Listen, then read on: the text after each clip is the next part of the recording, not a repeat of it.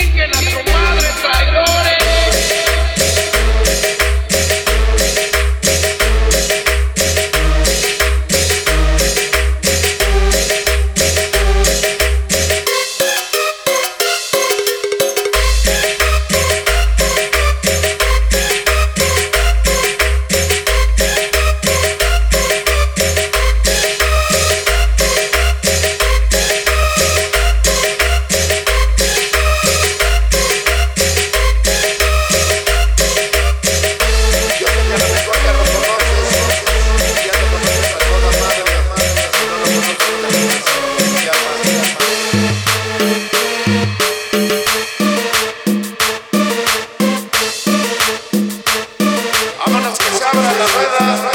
know that I saw you last.